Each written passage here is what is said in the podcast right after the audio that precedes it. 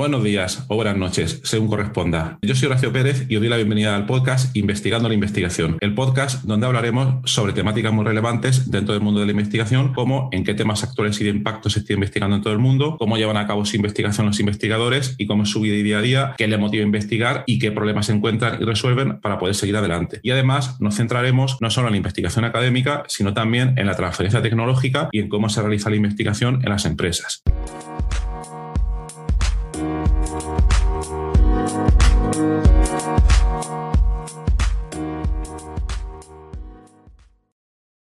Hola, muy buenos días. Hoy es jueves 24 de marzo de 2022.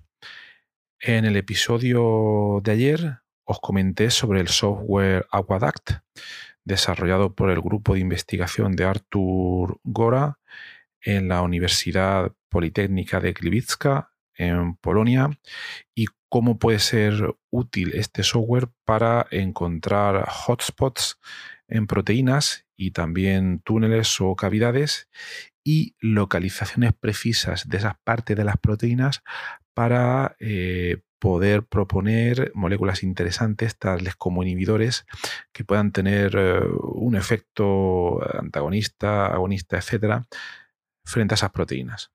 Comentamos sobre él.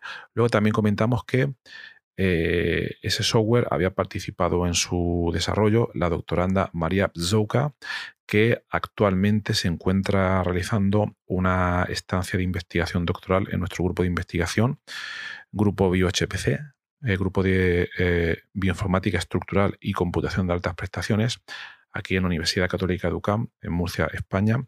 Y también os comenté que hoy jueves y mañana viernes tenéis en la Universidad de Murcia un simposio para estudiantes de doctorado y postdoctorales en temas relacionados con física y química y donde tanto eh, muchos miembros de nuestro grupo de investigación como María Bzouka van a presentar sus trabajos.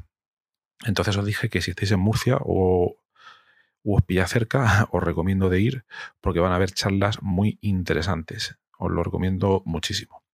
Entonces, en el episodio de hoy lo que os voy a poner es relacionado con este trabajo de Aquadact y con María Bzouka, la entrevista que le hice en septiembre pasado eh, sobre su trabajo, sobre donde cuenta algunos detalles más interesantes sobre Aquadact, su opinión sobre la ciencia, la investigación, cómo lleva el trabajo, cómo lo hace, etcétera, etcétera.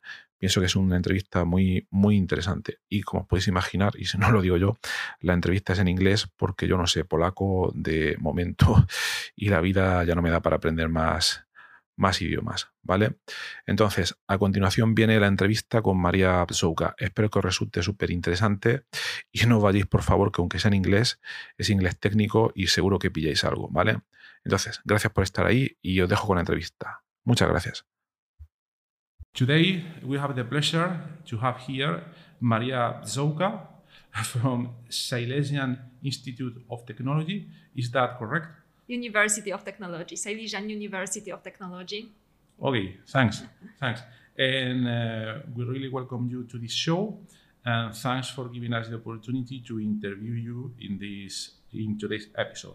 Okay. Thank you very much. Welcome. So Maria uh, uh, comes from Poland and he's doing at the moment one internship in our group, in BioSpecies group, and uh, she is working on the development and application of computational methods for the simulation of biomolecular systems. Probably I did many things wrong, but please, Maria, can you uh, briefly explain to us what you are doing, please? Yes, sure. Uh, first of all, thank you for having me here. Uh, so yes, as uh, Horacio mentioned, uh, my name is Maria Bzówka. Uh, I am a PhD uh, student. I just uh, finished my second year PhD in Silesian University of Technology. So I am in the middle of my PhD program. And yes, mostly I am working with different biomolecules, enzymes. And uh, mostly I am doing uh, molecular dynamic simulation uh, of these enzymes to investigate the behavior, the dynamics of such enzymes. And yeah, I am also working in the field of drug discovery uh, or at least I really want to uh, work uh, in that field. And uh, also in uh, our group, um, tunneling group, we are um, developing some software for the investigation of the structure of biomolecular complexes from the point of view of intramolecular voids. So basically, uh, we are investigating the dynamics of the structures with the use with the use of small molecular probes, such water molecules. Okay, very very interesting. That's very good for an introduction. Great. Uh, now, Maria, um, uh, before we go into detail, can you tell us how did you get into this situation? I mean, what did you study? Uh, when did you realize that this area was interesting to you, and why did you start your PhD studies? Yes, sure. Uh, so basically, um, I think that the first time when I uh, realized that I want to do something uh, in common with science was quite early uh, when uh, I was in a, primary school, on even some secondary school. Uh, because uh, I was always interested uh, in this life science subject like biology, chemistry, or physics. So I really wanted to do something in common within this area. Mm-hmm. And yeah, when I was in high school, it was time to decide what I want to study. So for a short time, I considered maybe medicine uh, would be a good, uh, good chance, and uh, you know the it covers all these uh, all these areas. But then uh, I thought maybe I could uh, somehow link it with some technical uh, stuff, and uh, I decided to study biotechnology. Uh, so very broad discipline. You you have many options because there are like different branches of biotechnology, like bioinformatics, some uh, related with uh, environmental engineering, but also with drug discovery. And uh, this is something what I like the most. And yeah, I did my bachelor and master in biotechnology. And actually, quite early, because after my first year of bachelor, uh, I found this opportunity to do a kind of uh, volunteering job in new research group at our university tunneling group. And this is how all of this started. I joined mm-hmm. to the uh, research group, and uh, very quickly uh, I was able to participate in different research uh, projects in the area of computational chemistry linked with molecular biology. And this is how it started. And I really enjoyed all this project and yeah we had uh, many things to do many different uh, things to do uh, within the group. And i stayed in the group and i also decided to do a, a phd there. And okay and it was uh, totally clear for you that you wanted to do a phd after this master experience and interaction with this group? Yes it was um, kind of clear uh, for me that I want to uh, stay in academia, at least for doing a PhD, because yeah. I don't know what will happen next. But uh, yeah, I decided that I really like to solve some scientific problems mm-hmm. and to struggle with some analysis and with some uh, things. And I think, yeah, that doing a PhD is a good, good opportunity and a good chance to, to do that. Yeah. Okay. So you like to struggle, struggle with problems. And what is at the moment, uh, there is kind of a scientific problem that you are working on now. Uh, but I guess there is something called something like a challenge what is your uh, most relevant challenge that you are facing at the moment in, in your project? Uh, okay, so uh, right now uh, in our project, I mean, in our group, uh, we are uh, dealing with several uh, things at the same moment. Okay. So basically, because of the current situation with the pandemic, with the COVID 19 pandemic, we are also uh, working uh, with the main protease mm-hmm. uh, of the SARS-CoV-2 uh, virus because uh, at the very beginning of the uh, pandemic situation, we really wanted to join to this fight with the coronavirus. Right. So uh, the one uh, thing is that we are working uh, on this on this uh, enzyme. So we try to do some investigation using in silico methods, but also like to check our predictions experimentally. This is with the collaboration uh, with our colleagues. So this is one part. And uh, the second uh, part, uh, which is like the core of my uh, PhD thesis, is that I want to uh, investigate the role of the water molecules in biomolecular systems, different ones. so, for example, we are studying the epoxide hydrolase family of enzymes. And I also study um, some transmembrane proteins which are uh, toll-like receptors. Mm-hmm. Uh, so they are like my two main objects of uh, interest. And yeah, I want to study the role of the water molecules, their potential impact within the protein ligand and protein protein interactions. So yeah, this is what I am doing uh, right now. Okay, okay. You mentioned COVID. And you mentioned that uh, when the pandemic, the lockdown started, yes. then uh, you work in some paper that I found then at the moment, which has a, a very interesting title. Uh, the title was something like the uh, the main protease is not druggable or something like, like that. And it's challenging uh, target, yeah, right, for right. drug discovery, yeah. Right. So that is for me a very nice title because, um, uh, okay, people are kind of expecting at the moment some positive result. result yes, but then you read the title and you read, oh, the, the, there, there will be difficulties with this virus we are starting to live with. Okay. Yes. Yes. Exactly. so, what was the main conclusion from that study? Uh, that we can work designing drugs against this protease, or did you find anything else? Uh, yeah, the main conclusion was that it will be and it is it extremely is, is. difficult uh, to find the drug uh, which is which targets the main uh, protease. Mm-hmm.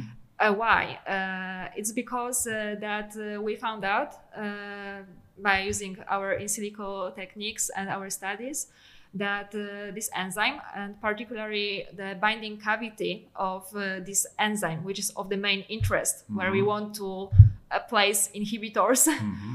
Is uh, of high uh, flexibility and uh, plasticity. And yeah it will be very difficult uh, mm-hmm. for inhibitor to bind to this uh, cavity. And what we uh, also found was that this cavity this binding cavity is very prone to mutate. So even if we could have like the potential inhibitor it may be not very mm-hmm. efficient. okay. Also, in the case of some possible mutation uh, in this uh, region, and uh, because uh, this uh, enzyme requires to work as a dimer and requires to be a dimer uh, for the activity of the enzyme, we also pointed out that maybe the better strategy would be to uh, try to target the region which is uh, important from the dimerization point of okay. view. So instead of targeting the binding cavity itself, maybe it would be better to uh, target the other part of the enzyme, which is also very important because of the uh, mechanism okay. of the action. And did you find in your research any interesting compound that could target either the binding, the, the main binding binding site or one of these uh, regions that are relevant for dimerization? Uh, we have some uh, hits, uh, and uh, actually, um, this is uh, something what we are working in collaboration with several groups. Mm-hmm. so we obtained some hits, for instance, for the virtual screening. Uh, and also we had some hits uh, from the groups uh, which synthesize some compounds. Mm-hmm. But as for now, we are in this stage that we are testing uh-huh. this experimentally. And uh, as for now, I I cannot say that we have like very promising uh, results. Uh, because it is a very difficult enzyme to uh, work uh, with. Mm-hmm. So I can tell that still we are at the very beginning mm-hmm. of this uh, path to right. find some interesting uh, compound. Okay, okay. Uh, well, I'm not going to ask you any additional details. I understand, but yeah, this is a very, a very complicated enzyme. Okay, and do you know if at the moment any group discover uh, using virtual screening an interesting compound targeting that uh, region necessary for dimerization? Because I think uh, from all the papers that I read, everybody is focusing on that active side of the enzyme. Yeah, I think like 95% of the papers are focused on this binding site cavity. I think that I only uh, found uh, one paper uh, which was like directed into this dimerization uh, site, but as far as I remember, it was like in silico studies. Uh, just, just in silico yeah, studies. yeah. Okay. So this is uh, like the area which still needs exploration. okay, okay, yeah, a lot of exploration. Okay, and regarding this, this kind of processes, I mean, the processes in which a new disease comes by, uh, unfortunately, let's say, Mhm. and then uh, somebody realizes this is the typical drug discovery process workflow. Somebody realizes about what the main targets are. Somebody uh, solves the first crystal extraction, and then everybody can start to play Yes. in double quotes to play and to discover new new compounds. Okay, but in this uh, race, okay, people said at that moment rat race because everybody was involved. And I mean, it was 18 months ago, and at the moment there's still no uh, compound uh, approved by FDA. Yes, that's okay, right. so it's really complicated. But let's have a look in, into in retrospective. Um, how would you think uh, we could, in general, as scientists, accelerate uh, this problem? Oh, this is More- very very complicated. It's complicated. uh, Mo- more money, more More um, money for sure. um, but I think that the most important thing is that we really need to join our forces. Let, Right. Let's say it like that, and we need to remember that yeah, it is kind of competition also between research groups, but anyway, we need to collaborate with each other and I think that one of the most important thing is that we need to realize what other groups are doing, what they can Mhm. do in their best way, and how we can uh, help each other with our expertise in one area, combining with some other group uh, within some other area, you know, to have like this different point of view for the same problem, and yeah, just collaborate with uh, each other. I think that this is like the most crucial thing. And the other thing is that right now we have like plenty of papers and plenty of the results. And yeah, it is really difficult to find all these uh, results which are of the special interest Right. for us because I, it's like hundreds of papers were published. And you mean the, those hundred of papers?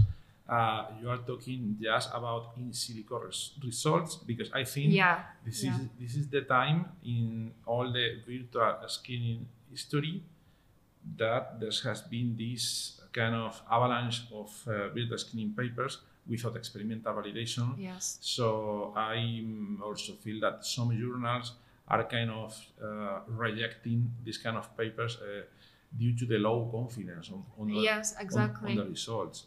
But uh, for me, it was also very curious that I think one year ago, uh, the first papers were uh, some very big teams, Mhm. as you told regarding collaborations, uh, screen experimentally uh, libraries of 1,000 approved drugs. Okay.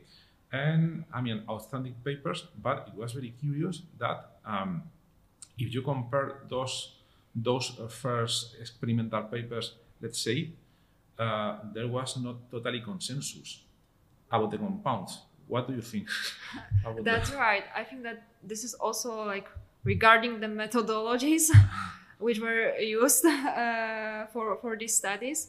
But yeah, that, that's the point. That sometimes it was like no consensus between uh, the results, and that's the point when we need to like do a very careful investigation of the results and understanding the results it's something which is also very crucial here Okay. and maybe you know we should have this like big global discussion about these results Mhm. Yeah. and to exchange ideas Mhm. why it is like that That would be really great. I know about some initiatives that started at that moment.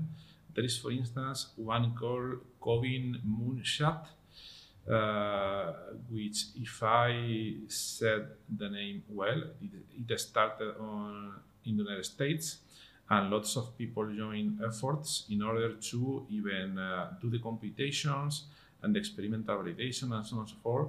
And I think they discovered some molecules, some Mhm. uh, some first line first, first line hits. yeah Okay, so I, I agree totally totally with you. Uh, the good point perhaps about the situation is that um, most people started to dedicate resources for COVID. yes Okay, that's right so, uh, I mean, uh, it should not be very complicated to find collaborators. Another thing is to find efficient communication channels so that everybody can, can know what the other people are doing, apart from reading the, the publications, of course. Of course. yes yes But- exactly The problem I see is related with that. There are some other uh, contexts, I mean, some other diseases in which uh, since now uh, COVID has kind of um, uh, deleted the interest about anything. Now everything is COVID. yeah There are another diseases in which either some groups are not working anymore, and those diseases are very important. Okay, so what can people do there? For instance, as I understand, you are working now in cardiovascular diseases, right? yeah yes. Because you are working on an enzyme which is very complicated, at least for me to pronounce. it's human soluble epoxide hydrolase wow, right? yes Okay. very long very, very long. So for that enzyme, that enzyme is very rele- relevant. But um, how hard uh, do you think it is to find new collaborators uh, in that uh, context? The first, are there many or not? And second, how would you contact them? Uh, okay, so basically with uh, this enzyme, it is like that that it is quite well known uh, for I don't know 30 years. Uh, 30 years. uh, yeah, uh, it was like the effort to uh, discover new inhibitors uh, mm, toward this enzyme uh, to inhibit uh, this uh, this enzyme. And uh, yeah, regarding uh, this, the, there are uh, research group uh, which are uh, working on on that uh, target. Mhm. Uh, and w- we know that from the publication because there is like really huge amount of publication uh, regarding the possible inhibitors uh, for this enzyme. Also, quite a lot of inhibitors were uh, co-crystallized uh, for, for this enzyme and were deposited in the protein uh, data bank. Mhm. So uh, we have also information about the uh, possible uh, inhibitors. Okay, I have to say, I have to say that uh, Maria uh, wrote a very nice review, which is accepted. Yeah, yes, yes. and that and that review can give you a lot of details. So I will put into the show notes uh, all the references to that review so that you can read about it, and also uh, the link to her research group and all the other COVID papers that are, are very interesting, so that you can have a read. Yeah, great, Great. great, Yeah, yeah. I encourage you to uh, read our review. Um, yeah, because uh, this is something what we did. We reviewed all the uh, deposited uh, structure Mhm. uh, of this uh, enzyme with co-crystalli- co-crystallized uh, inhibitors uh, because we want to mm, do this computational insight Uh-huh. into the structure uh, of this enzyme. And the main point uh, and the main problem with uh, this enzyme and the potential inhibitor is uh, that the inhibitors uh, cannot pass the clinical trials because of their low solubility Okay. and this is like the crucial uh, point uh, mm, in uh, in this uh, project. Uh, so uh, this is also something what we want to uh, improve. And yeah, when we reviewed all these inhibitors uh, co-cry- co-crystallized uh, with the enzyme, uh, we also found out that mm, in the protein structure there is some there are some additional regions like the space which can be used uh, to you know the expand uh, the inhibitors there. Uh, maybe we could use this additional space to introduce some new groups.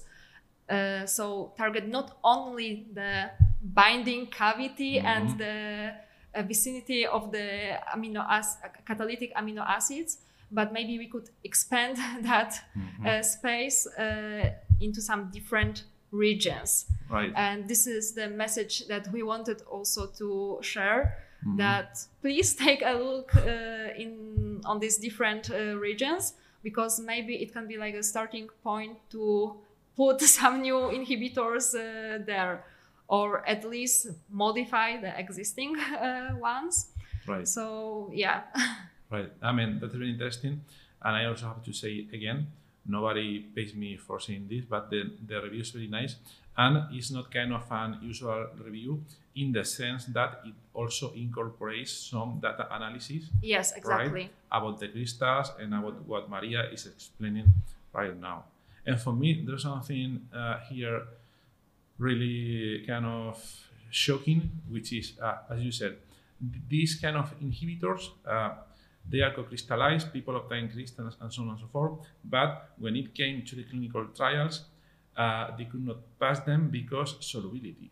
Yes, So, yes. does it mean that they didn't know about the solubility problem before they started their studies or um, i don't know but but now we, we have started some collaboration Mhm. on, on this regard now we, we will check solubility beforehand right yeah yeah i mean it's not like that that they didn't realize the problems with the solubility uh, uh-huh. here the let's say the problem is that uh, this binding cavity mm, uh, uh, the properties uh, uh, of the uh, binding cavities is that uh, it's very hydrophobic. Mhm. so uh, yeah you can imagine that it's uh, really hard to put the groups right. which are polar that uh, can increase the solubility and uh, all the stuff related uh, with with that. So uh, this is this main cavity. And that's why we spotted that yeah maybe we could use this additional space uh, which has some different chemical properties uh, which can be more polar uh-huh. uh, so maybe by that we could somehow try to solve the problem. okay that's good approach Mhm. and you report uh, everything that you say now is reported on your review Uh, yeah, uh, we pointed out these uh, regions uh, which are of particular uh, interest. okay Yeah. very, very interesting. And at the same time, uh, we were talking about a COVID project. Mhm. Now about this enzyme with complicated name problem, but you are also working on another project related with mTOR protein, Uh, Right. Toll-like receptors. toll-like receptor. Yes, sorry, yes. yeah, exactly. Yeah. Can you give us some briefly uh, summary about this Mhm. project? Yeah, so basically, uh, mm, this uh, project mm, is dedicated yeah, to these toll-like receptors, which are transmembrane receptors. So they are quite complex systems uh, Mhm. because we have the extracellular part of the receptor, then Right. transmembrane part, and the um, uh, and the internal uh, part of the receptor, and they are uh, extremely important in the sense of the immune response uh, because uh, they can recognize different uh, ligands Uh-huh. and there is this whole signal transduction and uh, it is the initiation of the immune response so the organism uh, have the information that it should fight because there is some damage Mhm. uh, and uh, there is some uh, possibility mm, uh, of some uh, ligand from uh, from virus or from uh, bacteria. And the point is that uh, because, uh, as I said before, I, I am also interested uh, in the behavior of water molecules uh, in a system uh, because they are like very often omitted in the in Right, exactly. studies. Mhm. Uh, so I uh, want to take a look if they can somehow participate in this ligand recognition, but also in protein-protein uh, interaction because at the very end of this recognition, first is ligand recognition, uh, mm, and uh, then there is like the whole dimerization of this receptor, and there is also like the recognition of the adaptor protein. So it's like really, really complicated. Okay. And the main question is how water molecules behave in this process. Uh-huh. Uh, where are they placed? Uh, what is their role uh, in the in the whole uh, process? okay. So this is like the big question: if the water molecules can act as kind of mediator. Right. And for this, if I understood it well, you use a tool, a computational tool called Aquaduct. Uh, it's a tool developed in your group, right? Yeah, yeah. Can you tell us a little bit about this? Yeah, of course. Uh, so yeah, Aquaduct uh, is a, a tool uh, which was primarily dedicated to uh, track water molecules uh, in biomolecular complexes, and especially uh, in such uh, macromolecules, uh, which, uh, for instance, have uh, buried active sites. So uh, it uh, means that uh, because the uh, active site is buried inside the protein core, there is some kind of tunnel network uh, because of the substrate and product transportation, also water molecules transportation. And first of all, it was dedicated to uh, describe uh, those tunnel uh, networks. And so we are able to uh, track water molecules uh, in our systems. But basically, we can track any molecules which are present Okay. in uh, our uh, systems. So not only water molecules, but also like co-solvent molecules. If you are dealing with a mixed solvent molecular dynamics simulation, uh, also some ions, for instance, if we are investigating the ion channels. Uh, so uh, yeah, by this this tracking of uh, molecules, first of all, can describe like the tunnel networks, which is in, inside the protein. Uh, but because uh, we are also mm, using something which we call a local distribution approach, uh, we can also identify like region of the particular interest where the density of the tracked mo- mo- molecules is particularly high. Okay. So we can code this region as a hotspots, Mm-hmm. and they might be important from different point of view, like even drug design uh, uh, point of view.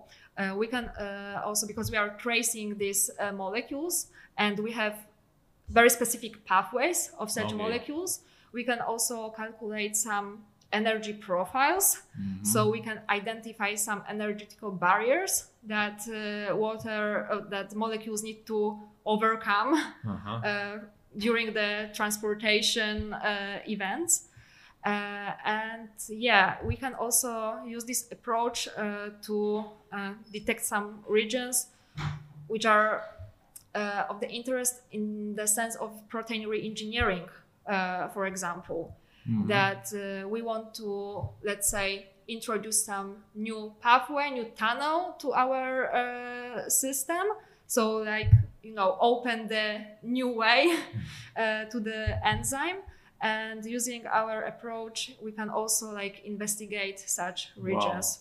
So it's like very broad the possible application of uh, of our software. It sounds awesome. And this tool was totally developed in, in your group Yes, And, from the uh, scratch. from the scratch. And as far as I know, or as far as, as far as I understand, and this means nothing because the universe is quite big. Uh, as you said, uh, most people are not using uh, or are not considering explicit water molecules in, Yes, in drug discovery. that's right? correct. That's so, correct. So you are the one of the few that are considering these water molecules. Yeah, we Wow. also uh, mm, released uh, another uh, review, I think two years ago or one year ago, when we also describe the application of uh, water uh, molecules in general in protein Mhm. engineering, uh, also uh, like h- how important water molecules are uh, while studying the during the during the in silico studies because this Right. is something what people uh, really uh, sometimes omit. Right, right, exactly. And then you said this kind of uh, protein uh, reengineering thing Mhm. sounds really awesome. Uh, could you benefit in that regard about the impact or the promise that uh, tools such as AlphaFold are starting to bring into the biomolecular simulation community? I mean, for for the audience, uh, Google through some subdivision of Google called DeepMind released some software, some methodology which is outstanding called AlphaFold and which can, uh, they say, it can accurately predict the three-dimensional structure from, for a protein starting just from the sequence, okay? There is still some debate, okay, but the, the clear thing is that in some competitions, AlphaFold was compete against some other state-of-the-art tools and it outperformed all of them. So it looks like at least much better than current methods, okay? And there you can predict structures and so on and so forth. Would this be beneficial for, for your bio, for your engineering approach that you commented before for, for Aquaduct? Uh, yeah, I think that uh, uh, for sure, um because yeah, if I understood your uh, question uh, correctly, uh, if we have this prediction from the AlphaFold, uh, we will have these structures. Uh, we can run molecular dynamic uh, simulation uh, to observe uh, the dynamics of, this structure. Uh, and uh, yeah, we can use our software uh, to try to describe all these events, this transportation uh, things. We can identify region of the particular interest uh, for this uh, protein. For instance, if there are like proteins which are relevant for some diseases, uh, we can also combine uh, this with our analysis of the dynamics of the structure uh, to gain some insight into the behavior of the of Right. such proteins. Good, very, very interesting, very interesting. So now you are, uh, well, we had to mention um, Maria is working on the toll-like receptor. Yeah. Okay, uh, she's a PhD student, but uh, if I got it well, she applied to a research grant in Yes. Holland. She got it. Yeah. So congratulations. Thank you. Congratulations. That's a really great achievement. And wow, this is incredible because um, as we were discussing before, for instance, in Spain, there are no such uh, kind of research grants that can be awarded to PhD students.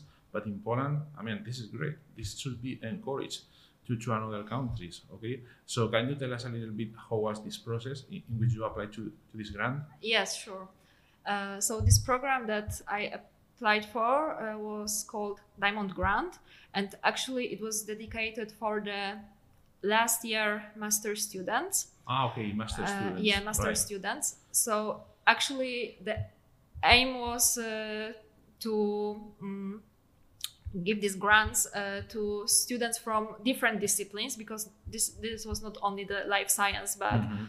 uh, also some other uh, disciplines before the PhD. Uh, and it is like, mm, yeah, you have your own grant. You are a principal investigator in this grant, so you need to take care of uh, everything uh, in this uh, grant. And uh, yeah, the money uh, you can get, uh, you can uh, use uh, for your salary, uh, but Mhm. also for equipment uh, to uh, purchase uh, uh, some things to the labs or uh, things you need to buy regarding your uh, project. Uh, but of course, also for the publications and uh, conferences and some uh, courses. So this is like up to four years, Mhm. uh, and yeah, the the process was that uh, I need to write the proposal, uh, like the methodology, Mhm. uh, the whole uh, plan, uh, what is the expected outcome from from a from a grant. Um, And was it hard for you this process? uh, sorry. Was it hard for you to start to write because this is your first uh, research grant? Yes.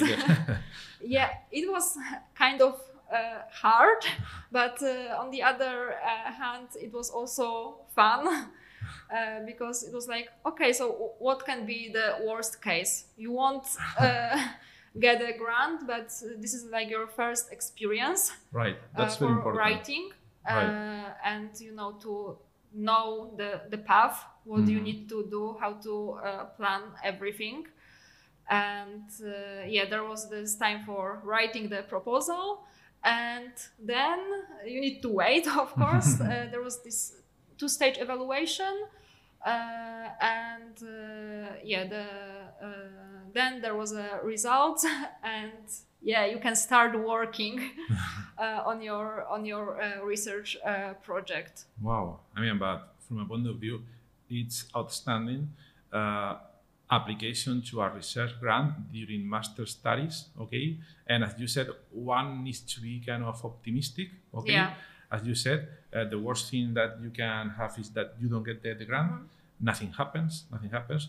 I know that sometimes people are afraid to see their names on public lists where they say grant rejected, grant rejected. But this, I, I, I mean, this should not be a problem because uh, if you want to continue in science uh, on research, uh, this is kind of a hard way, and you need to get used to these kind of situations where you don't get the grant, Yeah, For- of course.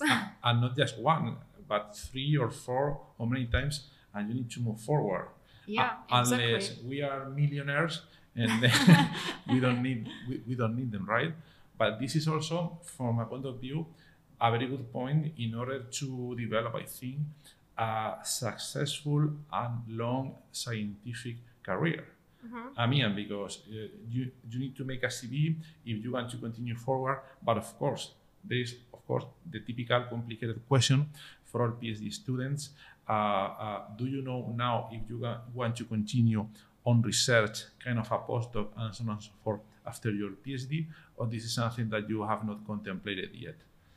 Um, yeah, I, sometimes I think that this is the uh, question I am asking myself every single day.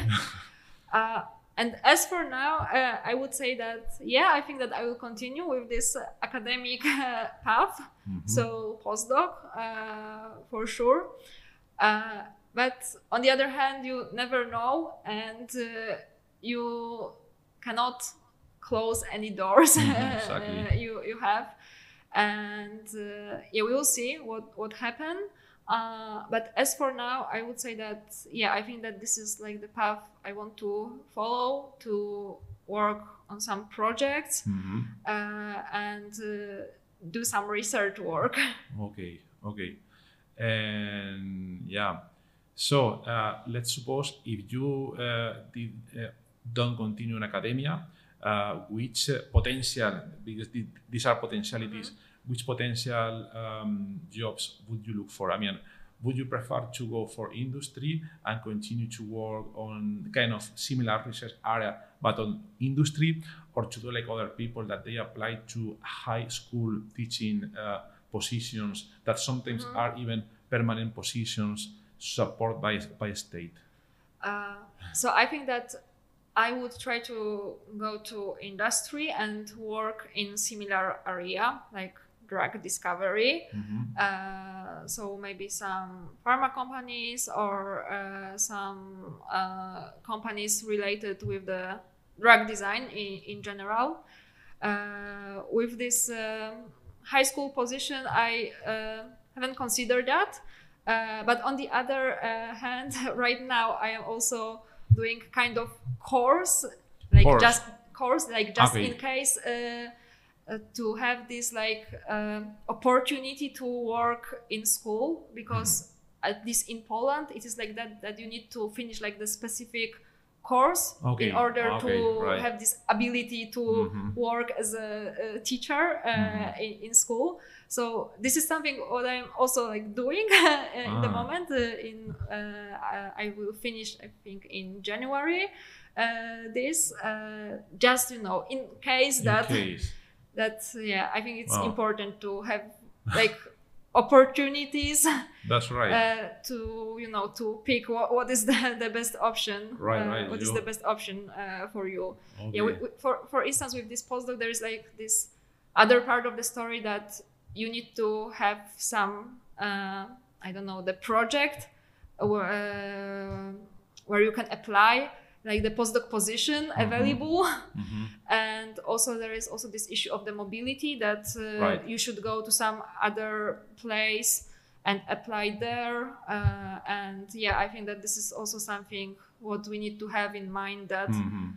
Sometimes you need to move to other group or uh, i don't know uh, to Mhm. work in some different project Right. so it's also like really tricky sometimes to uh, to think about all these things you need to uh, take into consideration Right. And okay, so that's great. I think you consider a lot of different potential options, kind of continuation in academia, uh, industry, uh, pharma, and then this high school teaching and so on and so forth.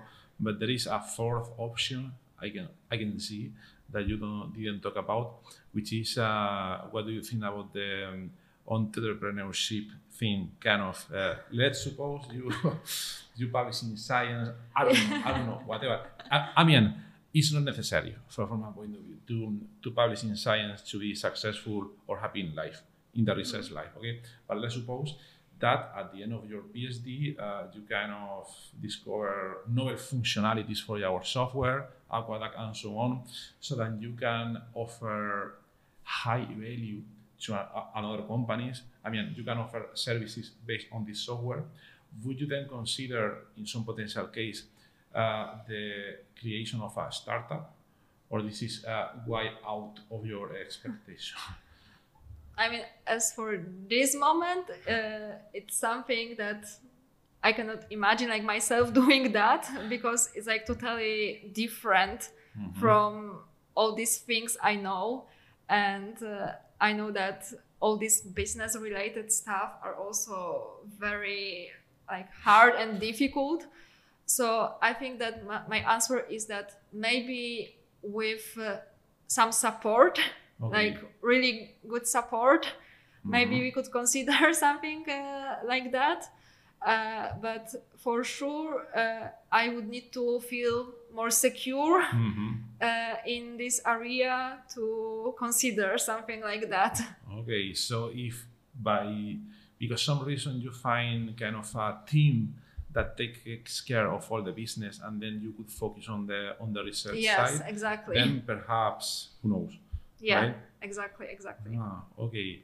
And uh, I mean, I know some PhD students would be now listening to this episode.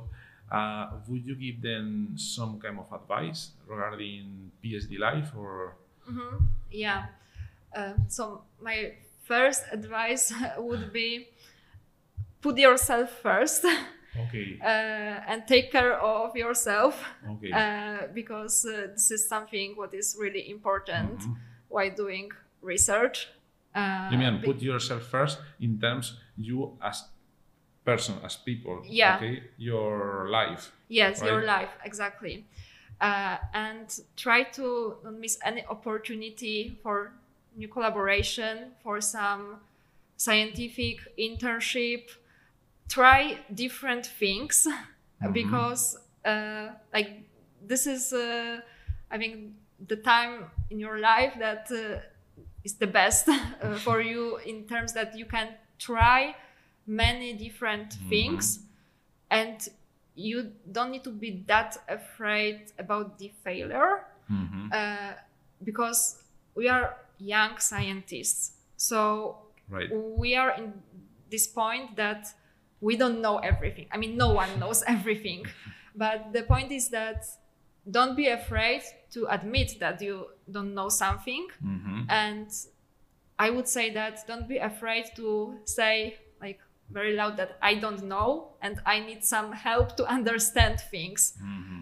and yeah i think that the most crucial thing is that you can always uh, find some people who will help you with your uh, problems Mm-hmm. and yeah so just don't be afraid to ask for help and try to develop some collaborations and network. network Network. networking is like really really important because Right. you'll never uh, know Mhm. when it will be uh, important Right. And what do you do in order to grow your network? Uh, okay, so f- first of all, I would say that conferences and Conferences. courses Mhm. because this is like a very good uh, place to start. Even nowadays, online courses or things, do you think they are helpful, or do you mean in the past or right now because they are starting to be in, in physical person again? I mean, I prefer in person, Mhm. obviously, because I think it's easier Right. uh, to have this conversation in front of your poster or Mhm. you know uh, just uh, go around with people and uh, talk with online i think it's a little bit mm, more difficult but it's not impossible Mhm. uh, because uh, there are like these rooms in zoom or some uh, other possibilities to uh, to create uh, new connections uh, Mhm. let's say uh, like that so courses and conferences i would say but also this scientific twitter is uh, Okay, also something right. what is uh, really uh, nice Mhm. and i think that uh, actually twitter or linkedin was one of the source uh, how we could uh, start our collaboration with our partner, partners from switzerland also Uh-huh. on covid paper one of the covid paper Oh, really? yeah so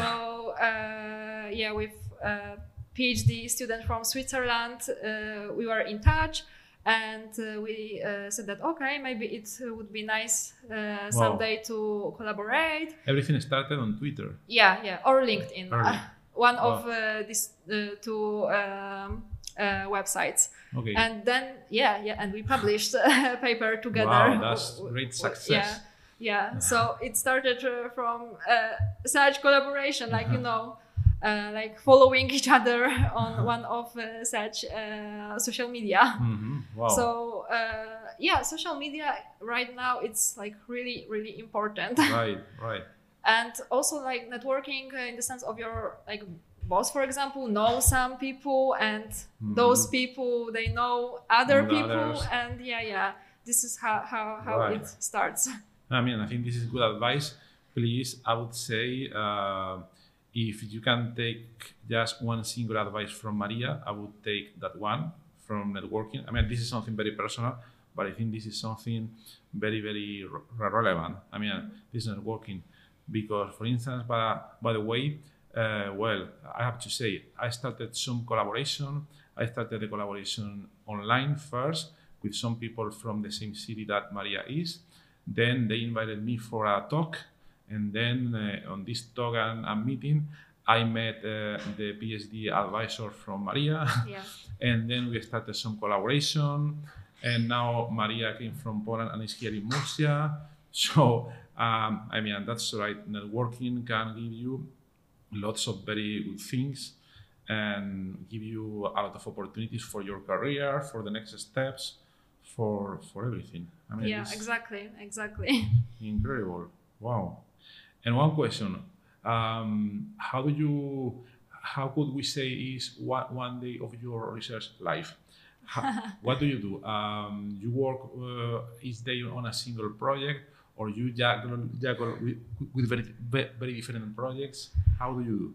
uh, i think that, yeah the second option so different uh, projects uh, so uh, i would say what is like the urgent need depending on the uh, the project because also sometimes uh, i don't know you're running molecular dynamic simulations Mhm. and you need to wait four days uh, Right. to finish the calculation because i don't know you are running 100 nanosecond simulation Mhm. or something like that uh, so you are not just sitting and staring at the computer screen uh, you can do some analysis of uh, the results for this project or for some other project uh, then uh, of course um, mm, publications are really important so you Mhm. also need to take care of writing Mhm. uh, so uh, yeah sometimes it's just writing right. um, sometimes uh, you try uh, to i don't know try some new method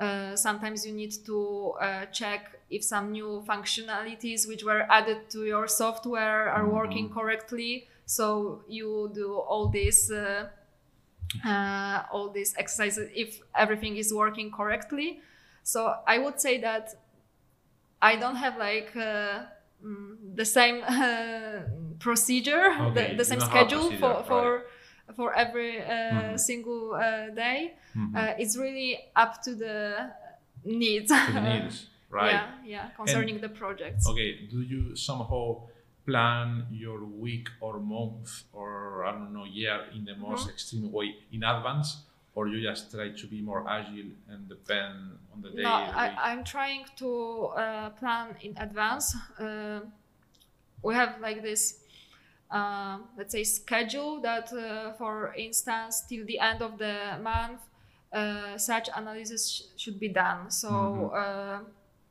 I try to, you know, uh, have a tracking of the uh, of the progress Mhm. and uh, try to stick within the within the uh, deadlines. Uh, sometimes it's really hard uh, Yeah. because you don't know if uh, everything will finish correctly or uh, I don't know you have the results but you realize that there was some mistake in your file or something like that. Mhm. So you need to be like flexible enough Right. to change something in your uh, schedule but yeah mostly we, i am trying to uh, have some schedule and have some i don't know how to call it like milestones Right. Mhm. Okay, that's very. I, I mean, I think this is something very personal. It depends on the personality on each one. Okay, but um, I would also advise to PhD students also. Um, you, uh, you you can have some projects, but you, you don't have typically 100 projects, which you will have when you reach the postdoc stage. yes So at the moment, I would recommend anyway to have this kind of ma- milestone, this programming in order to be efficient. yeah of And- course you, you also need to take uh, care of some other responsibilities because Ah, for right, instance exactly. because uh, I have some teaching obligatories as Mhm. well at the university, or some classes or courses I need to take. So of course, you also need to put this into your schedule. Right.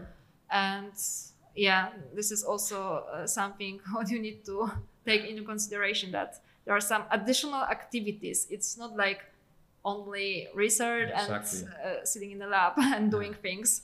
Many things going on, I thought. And regarding the scientific life, uh, what is the thing uh, you like the, the less? Uh, administration stuff. Administration. ah. Yes. You, you had to do also administration. Yeah, yeah. So, some part, some part of the part. uh, administration. Yeah. Uh, so this is my least favorite uh, thing uh, to do. Um, yeah, and what else? I don't know. I think it de- depends on the project. Uh-huh. Uh, but sometimes, yeah, w- waiting for the results, it's also Mhm. something uh, not very nice. Or Mhm. when you have this situation uh, when your calculation fails and you need to think what is going on, what is wrong, and sometimes you have no idea and you are Right. struggling, I don't know, one week, two weeks, or like ju- just thinking about what can be wrong. Exactly what happened on that. Yeah, that's a, a very common problem. That's right. So thanks, Maria. Thanks a lot for very this very interesting interview. Uh, also, I just wanted to ask you if you want to leave some question for the next interviewee, which at the moment you don't know. Yeah. Neither do I. Okay. But uh, what we do is that uh, the last people to interview will give some question for the next one. So if you want to leave one of them, you you are welcome. Uh, okay, so uh, maybe uh, my question uh, would be uh, what do you think will be the next big discovery uh, in science uh, from which discipline? Uh, I think that would be my question. Okay, very interesting question that can can give even for a series of podcasts. very nice. So thanks, Maria, again for accepting this invitation. Thank and you. Wish you the best in your career. Thanks a lot, and bye bye. Thank you, thank you. Thank you for having me here. Bye bye. Uh,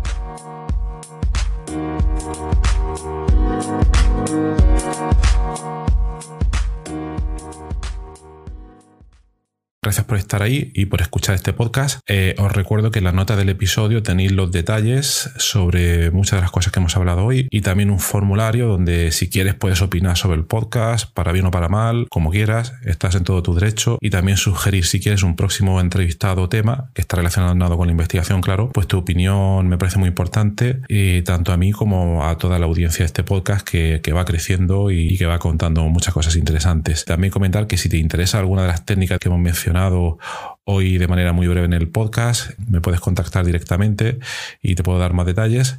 Y por último, si te ha gustado, te agradecería muchísimo que lo recomendases a quien veas que le puede interesar y difundirlo por las redes sociales o donde sea. Y nada, y si estás en Apple Podcast, eh, pues ponernos ahí cinco estrellas o cuatro como quieras. Siempre viene bien. Muchas gracias. Hasta luego.